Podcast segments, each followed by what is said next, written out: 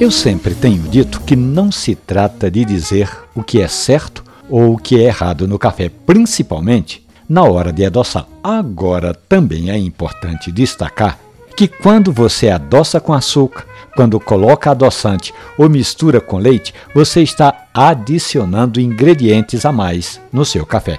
Foi pensando nisso que a professora Raquel Oliveira de Buenos Aires, ali na Mata Norte pernambucana, querendo continuar adoçando seu café, mas buscando qualidade, que ela foi atrás do açúcar mascavo.